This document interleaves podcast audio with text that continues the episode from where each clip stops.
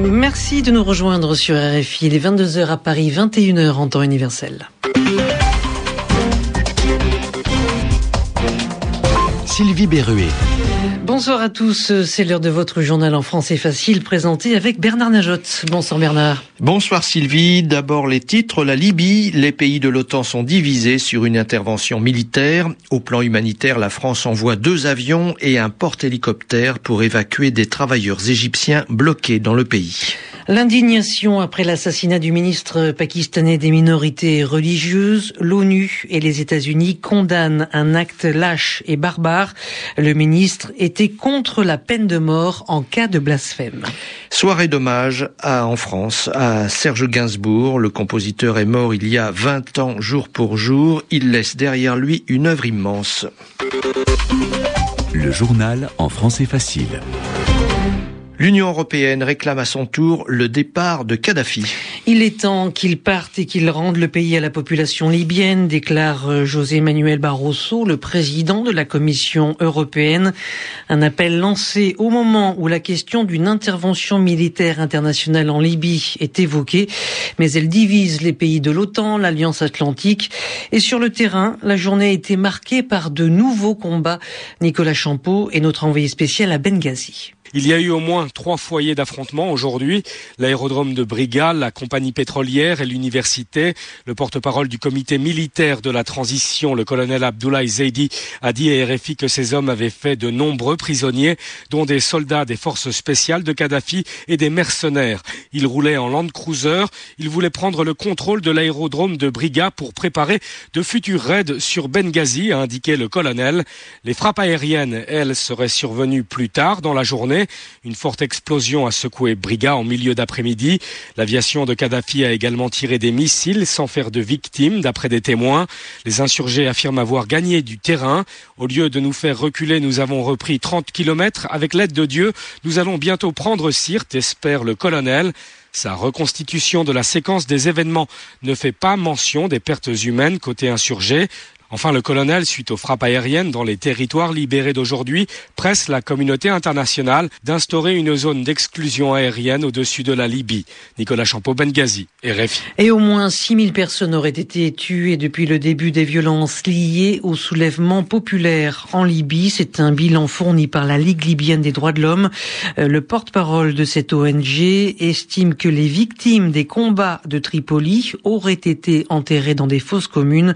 Il estime 6 000 le nombre de mercenaires africains déployés à Tripoli et près de la capitale. Au 16e jour de la révolution libyenne dans la ville de Benghazi, des centaines de Libyens ont brûlé le livre vert. Oui, c'est ainsi que l'on appelle le livre manifeste écrit par Kadhafi, hein, la révolution libyenne selon le colonel Kadhafi. Ces portraits ont été jetés aux flammes. Le dirigeant libyen, lui, habillé d'une tunique à rayures, a tenu un discours fleuve de trois heures, un discours surréaliste. Charlotte Hydrac. Le ton est moins saccadé, plus posé que lors de ses précédentes déclarations, mais le fond est le même. Muammar Kadhafi nie l'évidence. Il n'y a pas eu de manifestation en Libye. C'est un mensonge, dit-il. Les troubles, selon lui, n'ont fait que 150 morts au maximum. Pour lui, ce sont les journalistes étrangers qui exagèrent. Il appelle les Nations Unies à envoyer une commission d'enquête en Libye pour le vérifier. Régulièrement interrompu par les applaudissements de ses partisans, le dirigeant libyen a une nouvelle fois accusé Al-Qaïda d'être responsable des événements, de manipuler et de droguer les jeunes. Il a une nouvelle fois expliqué qu'il ne quitterait pas le pouvoir, que de toute façon le pouvoir appartenait au peuple. Déterminé, voire menaçant, Muammar Kadhafi a mis en garde contre une intervention militaire de l'Amérique ou de l'OTAN. Dans ce cas, des milliers de Libyens mourront, dit-il. Pour le guide, les sanctions internationales sont une nouvelle forme de colonisation pour, selon lui, mettre la main sur le pétrole libyen. Quant au gel des avoirs libyens à l'étranger, eh bien cela relève du vol, mais cela ne l'arrêtera pas. Il promet que son régime se battra jusqu'au dernier homme. La révolution continue, le traître dehors. Charles Tidrac sur RFI. Et puis au plan humanitaire, la situation est très critique selon le Haut Commissariat aux réfugiés. 40 000 personnes attendent à la frontière libyenne d'entrer en Tunisie pour euh, s'y réfugier. Euh, la France envoie ce soir deux avions pour euh, Benghazi. L'objectif est d'évacuer vers l'Égypte au moins 5 000 travailleurs égyptiens réfugiés à la frontière tuniso-libyenne. En Algérie, l'opposition reste mobilisée. Elle annonce trois marches de protestation pour samedi. Et deux groupes de députés d'opposition ont boycotté le Parlement, c'est-à-dire qu'ils n'ont pas participé au débat de la session parlementaire. Les États-Unis condamnent l'assassinat du ministre pakistanais des minorités religieuses. Barack Obama, le président américain, et la secrétaire d'État Hillary Clinton dénoncent une attaque contre les valeurs de tolérance et de respect.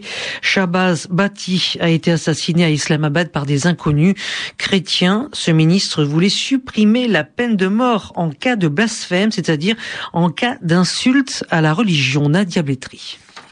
Shabazz Bati avait été plusieurs fois menacé par les religieux radicaux pour ses positions contre la loi sur le blasphème qu'il voulait réformer.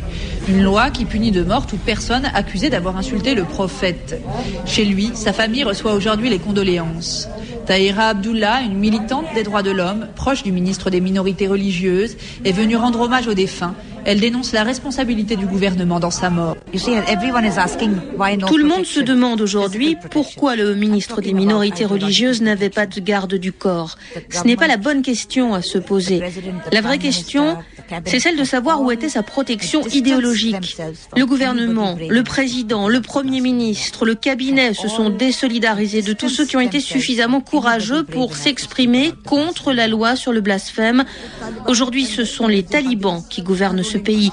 Ce n'est pas le gouvernement qui le dirige.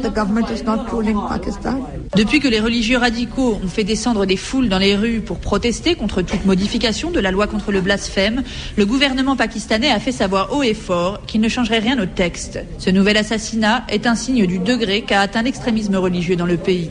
Nadia Blétry, Islamabad, RFI. Les excuses du patron de l'OTAN en Afghanistan. Le général américain Petraeus a présenté ses excuses aux Afghans pour la mort de neuf enfants tués lors d'une opération de la coalition. Les enfants ont été tués lors d'un bombardement dans la province orientale de Kunar alors qu'ils ramassaient du bois. Nous sommes profondément désolés pour cette tragédie, a déclaré le général pendant qu'une centaine d'Afghans organisaient une manifestation anti-américaine dans la ville d'Assadabad système de santé, frais universitaires et maintenant l'armée, la Grande-Bretagne poursuit sa cure d'austérité. 11 000 postes devraient être supprimés dans le cadre de la réduction du déficit public, une décision qui rend David Cameron, le Premier ministre, très impopulaire. À Londres, la correspondance de Muriel Delcroix. Le licenciement annoncé de 11 000 soldats, dont des troupes actuellement déployées sur le front afghan, place à nouveau le gouvernement de David Cameron sous le feu des critiques. D'autant que la décision a été officialisée alors que Londres envisage d'intervenir militairement en Libye, en instaurant notamment une zone d'exclusion aérienne. Les suppressions vont affecter 5 000 soldats de l'armée de terre, 3 300 de la marine royale et 2 700 au sein de la Royal Air Force. Ce qui veut dire que nombre de militaires qui servent actuellement en Afghanistan pourront être concernés puisque pratiquement tous auront achevé leur période de service en septembre, au moment où va s'appliquer la première tranche de licenciement. Une nouvelle qui provoque la colère des militaires et de leurs familles, mais aussi de certains journaux. Sous le titre On a trahi nos boys, le tabloïd de Sun rappelle que la coalition avait pourtant promis d'épargner le personnel et d'opérer ailleurs les coupes pour combler le déficit de quelques 42 milliards d'euros du ministère de la Défense. Le Premier ministre David Cameron a tenté de défendre ces mesures en concédant que ces licenciements seraient difficiles, mais qu'ils étaient nécessaires afin de moderniser les forces britanniques. Néanmoins, pour calmer les esprits, Downing Street s'est empressé de battre en retraite sur les velléités d'intervention militaire de David Cameron en Libye, en affirmant qu'il s'agissait de simples propositions en cas d'urgence. Muriel Delcroix, Londres, RFI. John Galliano sera poursuivi pour injure raciale. Le styliste britannique, ancien couturier de Dior, comparaîtra dans les prochaines semaines devant le tribunal correctionnel de Paris. Il a été arrêté jeudi soir en état d'ivresse. Il avait bu John Galliano. Il est accusé d'avoir prononcé des paroles racistes et antisémites dans un café parisien.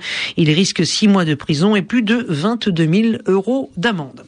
On termine ce journal en français facile avec euh, une série d'hommages en France. Hommage à l'homme à la tête de chou. C'était lui qui se surnommait ainsi Serge Gainsbourg, qui est mort il y a 20 ans. Serge Gainsbourg qui laisse derrière lui plus de 800 chansons. C'est la fin de ce journal en français facile. Bonsoir Bernard, bonsoir à tous. Au revoir Sylvie.